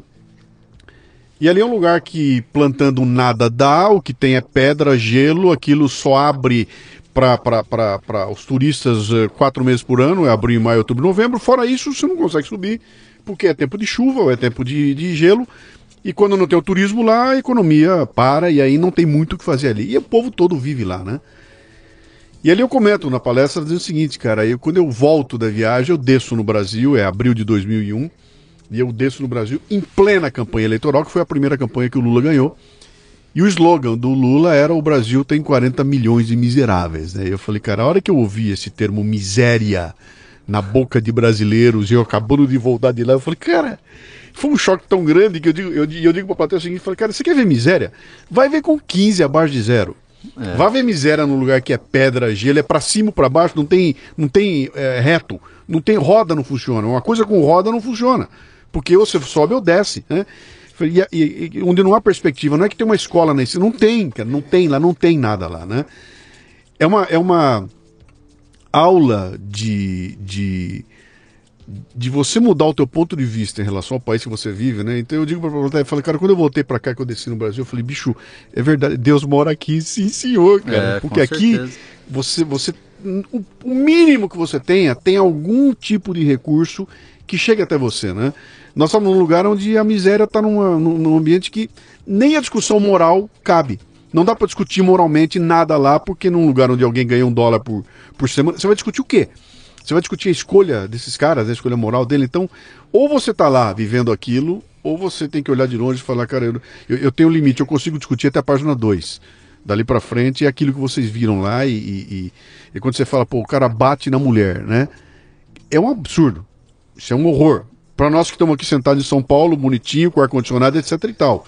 Naquele ambiente onde o cara vai comer um rato, é, cara, continua sendo errado bater na mulher, sim mas só estando lá, né, para entender o que é isso, né? Eu não tô, eu não, eu não tô justificando. O que eu quero dizer é o seguinte: é, é tão diferente do mundo que a gente vive aqui, por pior que seja o nosso mundo aqui, que só estando lá para ter essa, essa, essa pancada, né? Ô, Luciano, aconteceu uma coisa agora no no último domingo que estávamos lá. A gente foi para um local que é Tiçaça, que eles chamam. É a apresentação do bebê a, a população, a sociedade, entendeu? E eles fazem todo um ritual, oram pela criança e tal, tal, tal. tá, resumindo, né? Tem muita dança, muita música, tudo isso. Aí depois ele serve um chá, que é um feito na verdade é uma é um, é um, é um velório ao contrário. Exatamente. É o oposto é do velório. Oposto do Nasceu velório. alguém, não vamos fazer uma. É, aí a criança, é acho que quando está com dois, três meses, não é. reúne-se, a criança fica dentro de casa durante esse período, não é exposto, só fica com a mãe dentro de casa. E nesse dia acontece um chá de bebê, vamos dizer assim, Sim. mas é para apresentação da criança. Sim. E é onde a criança é apresentada para a sociedade. Né? E as pessoas levam recordações, lembranças, pequenos presentes, ou dão dinheiro. aquilo que eles têm, algum dinheiro que eles têm condições de ajudar. E é feito uma comemoração em torno disso. E eles servem uma bebida. Uh, agora me fugiu o nome. É uma bebida feita de milho fermentado. É, lá tem muito milho, tem bastante milho, que é o que eles conseguem ter acesso, é o que plantas. E aí essa bebida é servida, né? É, é uma aguardente? É uma... Não, não chega a ter um período de fermentação grande para é. ter. Tem uma pequena quantidade de álcool, porque é fermentado dois, três dias só ali. Tem, eu provei, tem um sabor, e... não é ruim, mas não é a melhor coisa do mundo também. E aí, mas é voltando é a bebível. esse... Aí, voltando a esse assunto, aí aconteceu um, um episódio triste nesse local é, a mãe, tinha uma mãe lá, uma senhora, com um bebê. E esse bebê era albino. Sim. E acho que já estava o quê? O terceiro ou quarto terceiro filho? Terceiro filho do filho casal que era albino. Que era albino. E o, e o marido não aceitava. Só que a irmã dele é albina. E ele não aceitava porque, que ele era, era, porque lá é maldição. Sim. Ter um filho albino. Então ele chegou lá no carro com uma amante. E olhou. Seria a segunda esposa, se, a, com a segunda esposa. E olhou para ela e disse que não queria mais ela. E saiu, pegou pelos cabelos dela e saiu arrastando ela. É ela do lado de fora do carro. E ele dirigindo, arrastando ela pelos cabelos. Ele dirigindo, ela do lado de fora, ele arrastando pelos cabelos no chão acredita nisso porque ele disse que a culpa era dela, que se ele tivesse mais um filho, é, que a maldição era dela. Meu Deus. Então ele entende que quem carrega o gene do de ter filhos aí, albinos é ela, ela, que na realidade é ele. Provavelmente é ele, sim. E tem três filhos e que o problema da maldição da vida dele é essa mulher que ele tá largando dela e ele tentou agredir, tentou. Aí só forma, não agrediu porque, porque tinha ela, muita é. gente e, e ela não aceitou, parar. né? Na realidade, ele foi com essa outra mulher para ser, ó, essa minha segunda mulher tá aqui porque você só me dá filho albino. E ela não aceitou e teve esse conflito. E ele entrou dentro do carro, ela foi tirar satisfação, ele puxou ela pelo cabelo e saiu arrastando, saindo com o carro arrastando. E aí as pessoas interviram ali e conseguiu controlar a situação. Mas é uma situação uhum. para você ter ideia do nível. Então a complexidade uh, econômica, social, cultural é muito maior. Isso foi extremamente surpreendente, porque por mais que a gente imagine, a gente não conhece a realidade. Uhum. E isso deve variar, né? Dentro dos próprios países da África, a gente sabe aqui na própria América Latina uh, existe uma diferença cultural mesmo, né? E e você junta tudo isso dentro de um pote e sai aquela realidade, que uhum. é uma uhum. coisa surpreendente que é só para quem vai, quem vive, quem consegue perceber ali, ter essa cap captar essa percepção de que uh, o jeito que eles vivem é, talvez não adiante só você ir lá e dar dinheiro uhum. e que todo mundo fique rico. E não adianta só, é uma questão que vai demorar tempo, é uma questão que vai demorar um aprimoramento cultural, social, e que pode ser que não chegue naquilo que a gente imagina, na, naquilo que a gente imagine como ideal, porque talvez o ideal para eles não seja o ideal para nós. Uhum. Aquilo que a gente imagine como uma sociedade ideal aqui, pode ser que nunca eles imaginem que seja aquilo para eles. Eu, é. Eles são atrasados. Eu me lembro lá de, de, de estar lá no, no Nepal e entrei no lugar, tinha um cartaz na parede e era um cartaz que falava sobre, explicando para pessoas para não, não defecar perto de fontes de água, de e papapá. E cara, eram os cartazes que eu via em Bauru em 1960 e nada, e eu era molequinho. E eu tava vendo aquele cartaz e falava, cara, esses caras estão no Brasil de 1950, né? Até pior que isso, né? Então é, é, é, tão básica a discussão lá que a gente realmente acho que não consegue nem entender direito lá, né? É, Mas vocês chegaram aqui? Vocês chegaram Sim. aqui, vocês sentaram na minha sala ali, e eu tava reclamando do meu computador, lembra? Que tava, porra, que, que eu troquei o Windows, que eu tô tomando uma surra. Cara, minha vida é um inferno por causa do meu computador, né? como é que é quando você se sai dos teus paradigmas aqui, dos problemas que nós temos no Brasil, no nosso dia a dia, etc e tal, e mergulhar num mundo como esse, onde os problemas são não dá nem para comparar, cara. Quando você fala para mim que o cara come um rato e eu tô preocupado com o meu Windows aqui, é, é, é, tão diferente, cara, é tão fora da realidade que parece que são dimensões é, é paralelas, né? Como é que é para vocês receber essa, essa, essa carga, essa, essa pancada? Eu, assim, eu voltei com outro pensamento, assim, que, tipo, é, é muito forte, sabe? As pessoas dão valor a pequenas coisas que, quando a gente saiu de lá, que a gente viu que eles dão valor a qualquer coisa lá. Tipo, se você der um pedacinho de papel, um coraçãozinho de papel para ele, eles te dão valor a isso. E aqui a gente olha, ai, joga fora. Se não for o iPhone 7, eu não quero nem pensar na respeito. Nem pensar. Então, assim, a gente, sabe, aquela. É, eu tinha uns batons, eu peguei, deixei tudo, roupa, essas coisas. Você precisava ver a alegria dessas pessoas. As jovens adolescentes. As jovens é... adolescentes com quem eu deixei. Uhum. É assim, é incrível, é impressionante. Nesse dia assim. do, do churrasco dos jovens adolescentes, as meninas tiveram uma tarde de maquiagem, de beleza. E a Evelyn, junto com as outras moças, as outras missionárias estavam lá, foi ensinar elas a fazer maquiagem, né? Uh, isso foi no sábado. No domingo, no culto, elas estavam todas maquiadas do mesmo jeito que estavam no sábado, porque aquilo para elas é uma coisa uh, diferente, elas não têm acesso a nada disso. Então a Evelyn pegou aquilo que ela tinha ali, deixou, entregou e deu de presente para elas. Aquilo é uma, é um, uma gratidão, uma alegria, uma felicidade, Imagina... uma coisa que é incalculável, inimaginável. Se eu, se eu, for na lojinha de um real ali, eu compro 100 batons e não vou gastar nada, e eu imagino um, uma carga de batons chegando num lugar como esse aí, o que não é. Deixa eu contar um caso vocês interessante. Foi um texto que chegou para mim contando o lance da.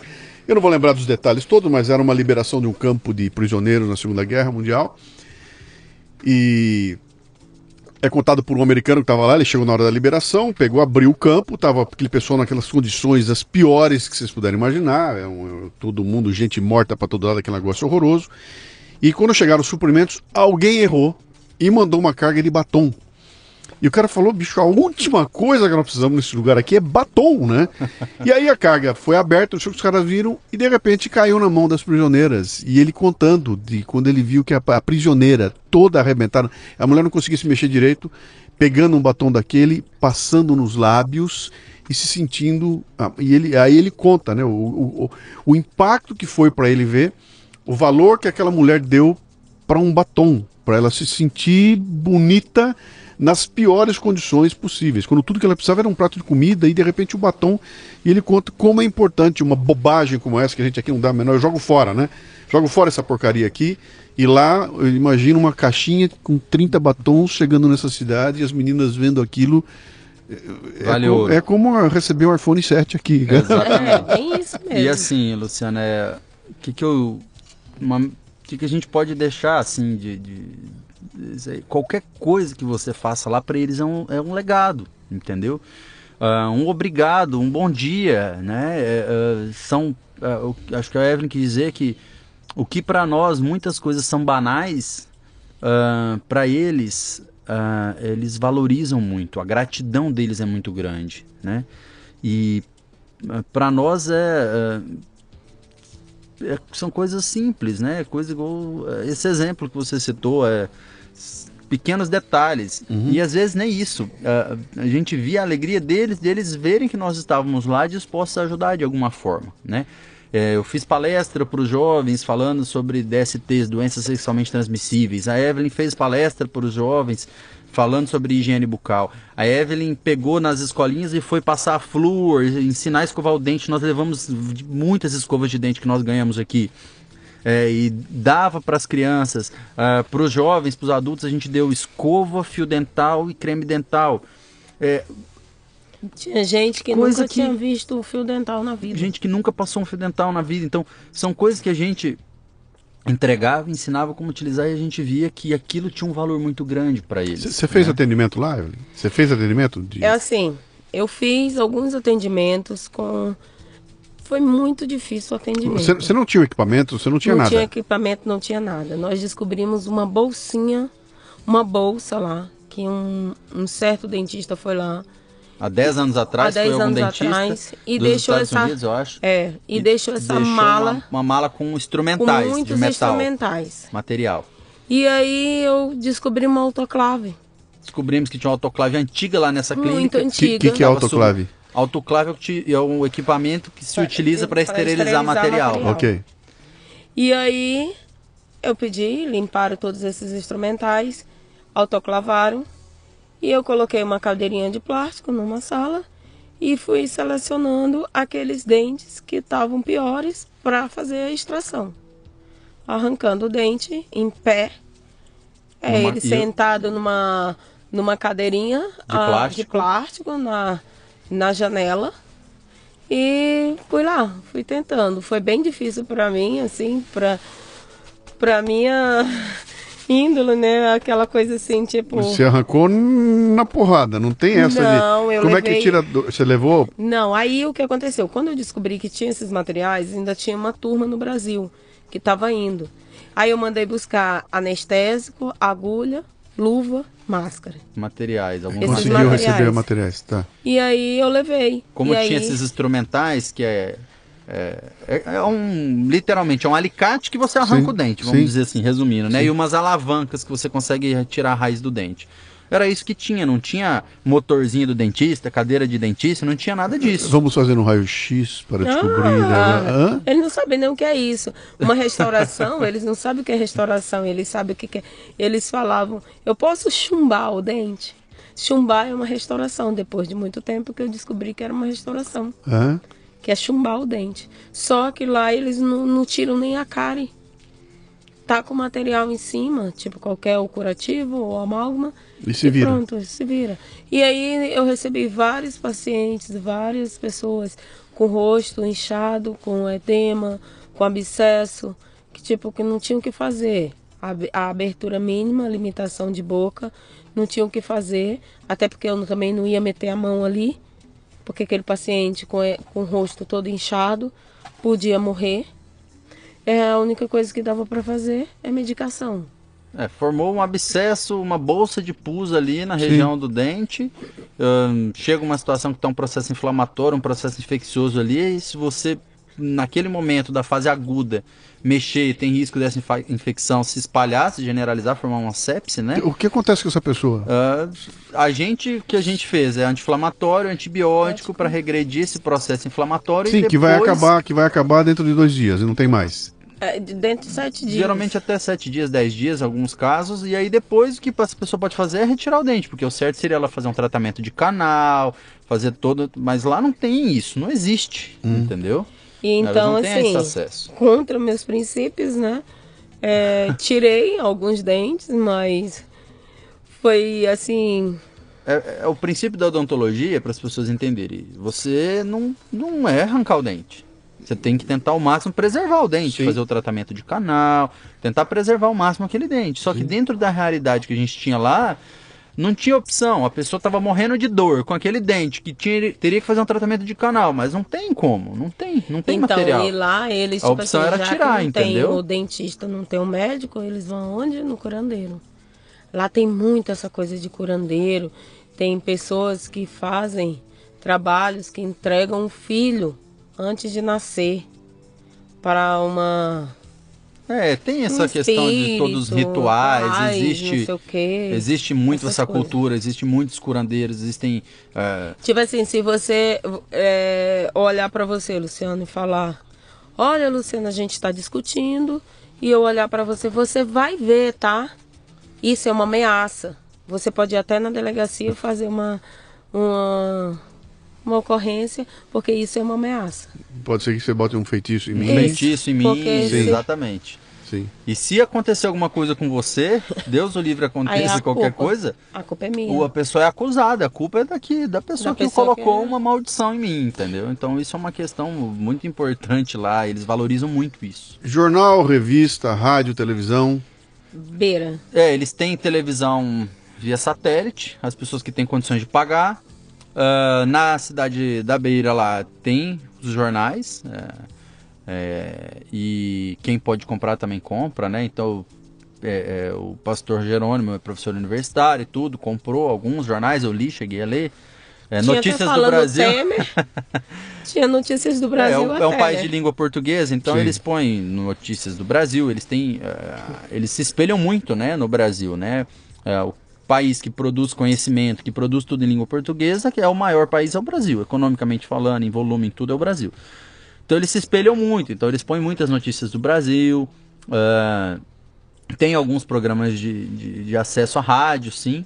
Mas é, é bem limitado mesmo, igual você falou, é igual o Brasil da década de 60, da década de 70, uhum. é aquela realidade.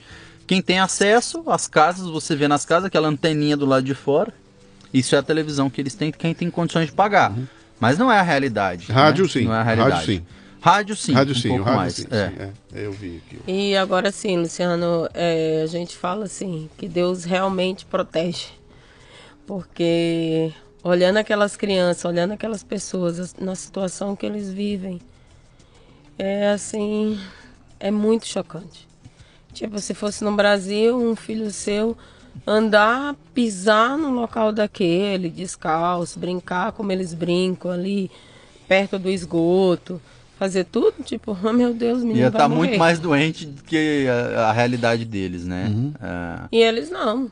Ah, Ué, a resistência, resistência eles se adaptam, eles né? Acabam tendo uma adaptação do ambiente. Né?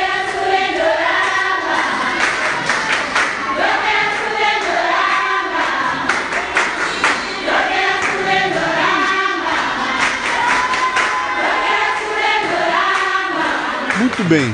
E agora? E agora nós temos vários projetos para 2019. É, nós falamos aí do João Guilherme, que está na barriga, uhum. deve nascer em janeiro do ano que vem. Aí nós não sabemos como vai ser ainda. Ah, alguns contatos por e-mail, WhatsApp desses alunos de medicina, eu vou mandar materiais para eles. A gente ficou de, conforme o acesso deles, fazer alguma conversa por Hangout, algum Skype, para a gente conseguir passar alguma questão de atendimento, porque realmente a a, a, o nosso acesso né, no Brasil à informação científica é muito grande. A gente tem acesso. Eu abro aqui meu celular, leio um artigo que foi publicado ontem e tenho acesso ao, maior, ao tratamento mais atual de câncer de mama. Uhum. Essa é a minha realidade. Lá eles não, não conseguem ter esse acesso. Inclusive, é, é eu fiquei até de conseguir livros aqui de língua portuguesa, traduzidos, científicos, que é aqui no Brasil onde é traduzido, tudo para conseguir mandar para eles. Livros de medicina, que eles não têm lá né? Alguns poucos que eles têm são em inglês. Uh, então, essas, esses contatos nós pegamos. Esse médico cirurgião que é chefe lá desse hospital me convidou para quando for para lá operar com eles e ajudar. Então, uh, temos essas perspectivas. Talvez para 2019, uh, colocamos para 2019 como uma meta, né? Uhum. Se der antes, ótimo, maravilhoso. Uh, eu, na minha cabeça, coloquei três frentes de, de atendimento, assim, né? Como lá em Rondônia a gente tem fazenda, meu pai tem fazenda também, a gente mexe com, com criação de gado, é, cria, recria, engorda e faz integração lavoura-pecuária, com plantio, eu, é, a gente, eu tenho um pouquinho de conhecimento dessa área, tem os técnicos que trabalham com a gente, é, e eu sou curioso disso, então eu estudo. Eles têm uma área lá da igreja de alguns é, 4, 5 hectares, que é uma área que eles utilizam. Tem algum plantio de, de abacaxi, tem um mandioca, tem uma pequena horta. Mas é, conversando com o pastor, a gente, ele quer fazer aquele negócio produzir ali, virar. Eu sugeri, já que eles têm o, a escola já secundária, da gente buscar um mecanismo de formação técnica, já que muita gente mora no interior e trabalha com agricultura, né? Uh, quem ainda produz alguma coisa assim, é nos interiores, onde tem algumas plantios, são pequenos, né? Áreas de terra. Uh, então, tentar montar aí um projeto com eles nessa parte de, de da, da, da agropecuária para montar uma formação técnica agrícola, alguma coisa parecida, e um modelo sustentável ali para aumentar a produtividade deles, para que eles possam. Pode sim. Desculpa. Para que esses jovens possam uh, ter uma profissão, né? Para que eles possam produzir riqueza, né? É, uma, uma outra frente na odontologia para ver se a gente consegue nessa estrutura da clínica que eles têm, onde já tem alguns, algumas pequenas casas, uh, onde tem o trabalho dos americanos com a questão da, da desnutrição, questão do HIV, a gente conseguir recursos para a gente montar um consultório odontológico, alguma coisa que dê para melhorar a estrutura em termos da odontologia. Uhum. E com a questão do atendimento médico mesmo, para a gente também conseguir montar um grupo com melhorar a infraestrutura também. E meu objetivo é ver se eu consigo, através dos meus amigos, dos meus colegas é, médicos, conseguirmos montar um grupo para 2019 a gente conseguir ir com um grupo maior para prestar esse atendimento, prestar atendimento de um pouco mais complexidade, uh, acesso a alguns exames, levar aparelho de ultrassom portátil, porque lá é difícil conseguir acesso aos exames, uh, tentar levar uma equipe para a gente uh, trocar essa experiência de ensiná-los a algumas técnicas mais novas de cirurgia, porque uhum. lá só se faz retirada da mama, retirada, retirada, né? então, são essas frentes aí que nós estamos como projeto. Uhum. É, projeto para voltar para lá. Se a gente quisesse criar um canal aqui de que, que, que pudesse estabelecer uma, uma, uma, um canal de remeter coisas que eles precisam para lá. Então, é, não quero pegar agora e ah, toma conta do banco, deposite dinheiro assim. Não, de repente, eu não tenho dinheiro, mas eu tenho meus livros, eu tenho minhas roupas, eu tenho eu tenho muita coisa aqui que poderia chegar para lá, né? Como que a gente poderia fazer para criar um canal que isso acontecesse? Será que seria através da Igreja Batista, do pastor? De... Nós, é, nós temos esses, esse, esse contato, uhum. né? Do o pastor Rony é uma pessoa que tem esse, esse canal, essa comunicação direta. Ah, o pastor Ivan também é lá do Acre também, Sim. então também tem esse canal direto. As pessoas enviam ah, de vez em quando uma mala com roupas, mala com Sim. livros, mala Sim. com coisas para lá, então a gente consegue, porque tem missionários sempre indo e vindo, né? Uh, eu, essa parte desse projeto que eu acabei de falar, que é uma iniciativa minha, é, quem quiser entrar em contato, né? Uhum. É, me procurar, eu fico à disposição para a gente criar esse vídeo como é que, canal. Como é que te acha? Vamos pra botar, achar, vamos botar um e-mail aqui? Tem o, Ou Facebook? Facebook, Marcelo Barbizan. Tem o Facebook profissional. Barbizan com S? B-A-R-B-I-S-A-N. Tá, Marcelo Barbizan. Barbizan. Ok. Uh, tem o e-mail, marcelobarbizan.gmail.com. Uhum. Tô no Instagram também, Dr. Marcelo Barbizan, é, DR Marcelo Barbizan. Uhum. É, no Facebook, Instagram e tem meu e-mail. Fico à disposição. Se a pessoa quiser saber mais detalhes, se quiserem procurar saber como que é o trabalho desenvolvido, uhum. é, quiserem ajudar a participar desse novo projeto que a gente está. É, nosso intuito foi ir conhecer, aprendemos muito mais do que fomos entregar, apesar que a gratidão das pessoas entregam bastante. Uh, como diz meu primo, o, Éder, que é, a gente discutindo esses dias antes ir, falando de Schopenhauer, né? Ele falando que a, a, o ato de você é, fazer algum trabalho voluntário é egoísta. Sim. que você quer se sentir é, é melhor. Você, sim. E realmente é, tem um sentido no que ele fala, não é totalmente isso, mas, mas tem um sentido, favor, né? Por favor, seja egoísta seja bastante, egoísta, porque né? o resultado então, do teu, é do teu egoísmo vai então, dar um assim, impacto lá. Uh, a gente se sente melhor em estar tá fazendo um trabalho. Então, Sim. se eu falei, se isso vai fazer uma pessoa melhor ou não, eu não sei. Né? O importante é que você está indo e está ajudando. Né? O, o, pastor Jerônimo lá me contou e, e, a gente, eu já tinha escutado essa história. É aquela história da, da eu tinha ouvido da estrela do mar e ele falou, contou para mim da tartaruguinha, né? Você tá lá na, andando na praia, tem aquele monte de tartaruguinha recém-nascida ali, de, que acabou de desovar ali, tentando voltar pro mar, muitas delas não conseguem, você vai pegando uma, duas e vai jogando pro mar, né? Uhum. Aí chega uma pessoa, para que, que você tá fazendo isso? Tá vendo que tem milhares aqui, você não vai dar conta de, de tirar essas milhares daqui. Sim. Essas milhares eu não sei, mas para essa uma, duas, que três joguei, que eu joguei, fez toda a diferença. Fez toda a diferença. Então é isso aí, né? Às vezes o que a pessoa pode ajudar para ela pode não significar muita coisa, mas para aquela pessoa que está recebendo, isso vai fazer uma diferença gigantesca. E uhum. lá faz. Imagino. Evelyn? É, eu também. A Evelyn está meio baleada porque ela, ela pegou uma gripe. Eu não sei se é uma gripe moçambicana. Foi, deve porque ser, né? assim, como eu tive muito contato com crianças, então as crianças estavam todas muito gripadas, muito, muito, muito. Então, eles faziam questão de vir o tempo inteiro abraçar a gente. Uhum. Não tinha como você não abraçar. Uhum. E aí teve um dia à noite que eu cheguei com muita dor no corpo, dor de cabeça, gripe, essas coisas. E aí olharam pra minha cara e é malária. Eu só fazia chorar. É? Só fazia chorar, né? Eu grávida, imagina. Falei pra ela, em oito anos no exército, no interior do Acre, você não pegou malária? Sim, vai, vai pegar... pegar... malária em Moçambique? Sim, sim. Aí, mas aí é, eu vi que era só os sintomas de gripe e voltei bem gripada. Uhum. Mas assim, é, qualquer ajuda, qualquer, qualquer coisa que quem puder ajudar, a gente tá. A gente aceita, né? Uhum porque para eles assim é impressionante. No entanto, Luciana, eu esqueci de te falar aí que eu além de dentista, eu dei um curso de culinária. a Evelyn ensinou, ensinou a fazer doce lá? Como é que é? A, fazer doce. As, as, moças, as jovens, as mulheres a fazer docinho. A Evelyn tem o hobby de fazer, fazer docinho, docinho gourmet, gourmet fez uhum. curso disso aqui no Brasil.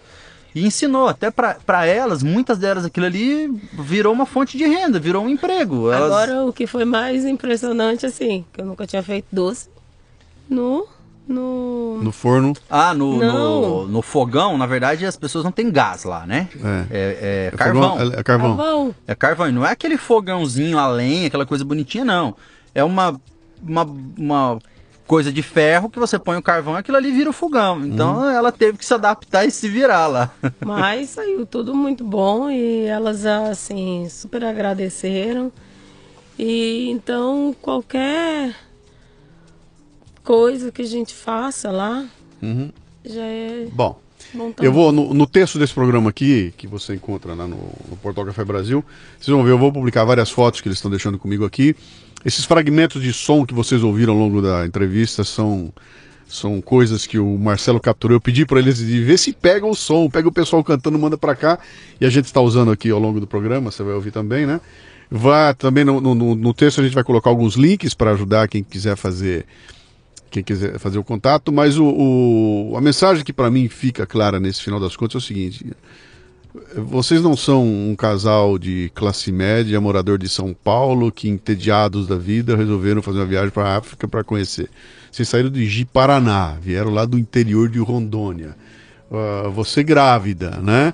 Os dois com duas atividades que, que fazem sentido, quer dizer, não foram lá para ver o que está acontecendo, mas foram para botar a mão à massa, né? Acho que, por mais que você diga que quem mais tirou vantagem foi você, mas o que você deixou lá, eu imagino que, no mínimo, o alívio uhum. de um dente a menos vocês acabaram deixando, mas acho que o mais importante é, é, é continuar essa coisa das conexões, né? Conectando, conectando, conectando. De repente a gente nesse programa aqui vai conseguir fazer uma conexão desse garoto que você conheceu lá, que vai entrar em Skype com você, com alguém que ouviu o programa aqui, vai dizer, cara, eu tenho o equipamento aqui parado num canto e eu vou dar um jeito de mandar esse equipamento para lá, sei lá, estou falando qualquer bobagem aqui, mas imagino que tenha muita gente querendo é, é, ajudar e que não sabe nem por onde começar. Não vou mandar um e-mail para África, né? Mas agora tem um contato que a gente deixou aqui. Repete de novo o teu e-mail. Marcelo barbizan@gmail.com. Barbizan é B A R B I S A N. Tá. O Marcelo não é nenhuma entidade, o Marcelo não é uma organização, o Marcelo é um brasileiro que se coçou para ir lá. É, evidentemente que ele não vai poder resolver todos os problemas do mundo, mas já tem alguns contatos. E talvez a gente pudesse, por meio desses primeiros contatos, estabelecer uma conexão que acabe é, tem é, provocando mudanças. Essa né? própria entidade que é a Junta das Missões Mundiais uhum. tem as contas deles. É, alguns desses programas que a gente vai é, estamos programando de, de, colocar como projeto uhum. vão ser vinculadas à igreja lá, né? Sim. Quem quiser os documentos, inclusive eu peguei alguns documentos, então eu quero ajudar a escola secundária, eu quero ajudar a creche, eu quero ajudar tem documento para isso, são todas, é uma, são todas instituições sem fins lucrativos mesmo. Sim. É, são liderados por esse casal que eu falei, né? Uh, e eles, é, é, os americanos ajudam eles porque é uma questão é, idônea mesmo. Sim. É, jamais, em nenhum momento houve nenhum questionamento disso, da idoneidade deles. Uh, esses projetos de implantação de tudo isso que eu falei uh, serão direcionados também a essa instituição Uh, se for abrir alguma conta bancária, alguma coisa para angariar recursos, jamais eu vou aceitar na minha conta. Uhum. Uh, assim como o pastor Rony também, uh, a gente conseguiu aí no grupo da confraria angariar uns recursos Sim. esses dias aí para ajudar pontualmente uma, essa família lá que eu falei. Mas uh, os recursos normalmente são depositados nessas contas que são Sim. vinculadas a esse projeto, que é vinculado à Junta das Missões Mundiais, vinculado à igreja que é para não ter problemas, né? É, neste país sentido. que a gente já não pode mais, ninguém pode abrir a boca, que é, é, é, o país de todo mundo querendo dar balão em todo mundo, né? É verdade. É, é complicado isso, né? Uh, eu, vou ter, eu vou conversar com o Rony agora e vou tentar no final desse programa aqui, aliás, no texto desse programa, eu vou, você que está ouvindo a gente aí, dá uma olhada no texto. A gente vai fazer, tem toda essa nossa conversa aqui vai estar tá, vai estar tá escrita ali, mas no final eu vou tentar juntar todos os links que eu puder colocar ali para dar acesso a quem quiser fazer qualquer. De novo, vou voltar para aquele exemplo do batom. Se você quiser mandar uma caixinha com 10 batons lá, imagina uhum. o impacto que não vai ser o que uma, uma bobagem como essa. E daí para frente o céu é o limite, né? Olha, boa viagem de volta para Ji-Paraná. Eu acho que, que vocês deram um passo muito legal abrindo esse, esse caminho aí. Talvez mais gente decida acompanhar essa iniciativa de vocês aí. Eu vou ficar super feliz se mais gente for. Tô aqui com uma invejinha branca, né? Porque no fim da... eu vou acabar aparecendo lá uma hora dessa, né? Não sei muito. Talvez eu vou ensinar alguém a fazer podcast lá. Né? mas, é, mas é um caminho. Obrigado pela visita. Vocês estão chegando agora, chegaram ontem à noite, né, de Moçambique, vão embarcar daqui a pouquinho, daqui a né? Pouco. E deram uma passadinha aqui para a gente fazer essa conversa aqui. Acho que vai ser legal e vai inspirar bastante gente só deixar uma mensagem final, como você você está falando aí, Luciano. Uh, a nossa ideia é, é, tentar inspirar mais pessoas. Uh, que você puder fazer para ajudar, uh, ir lá a partir do momento que você está disposto a ir e se dedicar, ajudar qualquer coisa, né? Igual falou, não sei o que eu vou fazer, vou ajudar, ensinar o pessoal a criar podcast. Às vezes, só de você estar lá e se dispor a fazer alguma coisa, Uh, às vezes abraçar uma pessoa isso já faz muita diferença para elas, né? Eu digo que é o seguinte, é, é transformador, é uma experiência fantástica, pelo menos para servir de modo egoísta para você se transformar e você modificar para se tornar uma pessoa melhor, isso é importante. Uhum. Então, uh, se alguém em algum momento, né, ouvindo, nos ouvindo aqui, sentiu um pouquinho incomodado, né? Como você fala lá, dá deu aquela coceirinha no cérebro, né? Sim. né? Uh, entre em contato com a gente, vamos programar. A gente está com um projeto para longo prazo, para 2019, então dá tempo de se programar, comprar passagem, pagar parcelado.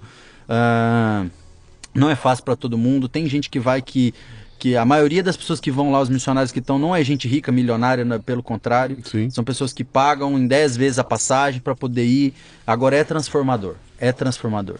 Uhum. Então, nós estamos à disposição uh, e nos colocamos aí para esclarecer se alguém quiser tirar alguma dúvida. E vamos que vamos aí, que as conexões se façam cada vez maiores. Legal, legal. Como é que é o nome do bichinho que está aí dentro? João Guilherme. João Guilherme, então. Marcelo, Evelyn e João Guilherme Barbizan no Leadercast. Obrigado a vocês. Muito obrigado, Obrigada, um abraço. gente, um abraço. Muito bem, termina aqui mais um Leadercast. A transcrição deste programa você encontra no www.leadercast.com.br. Para ter acesso a esta temporada completa, assine a Confraria Café Brasil no cafebrasil.top. O custo é de 10 reais por mês. 10 reais. Mais ou menos dois pães de queijo ou uma cerveja quente que darão a você acesso imediato a todos os arquivos desta temporada do Leadercast, para quem quiser fazer uma maratona e explodir a cabeça. Acesso ao grupo Café Brasil no Telegram, que reúne ouvintes dos podcasts Café Brasil e Leadercast. É uma turma muito legal que está lá discutindo temas importantes, compartilhando ideias e recebendo conteúdos exclusivos.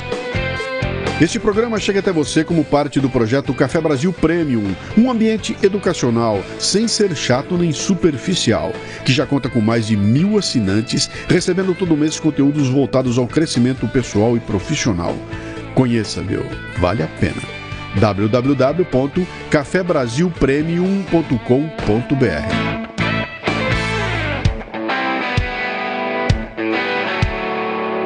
Você ouviu o Leadercast com Luciano Pires. Mais uma isca intelectual do Café Brasil. Acompanhe os programas pelo portal cafebrasil.com.br.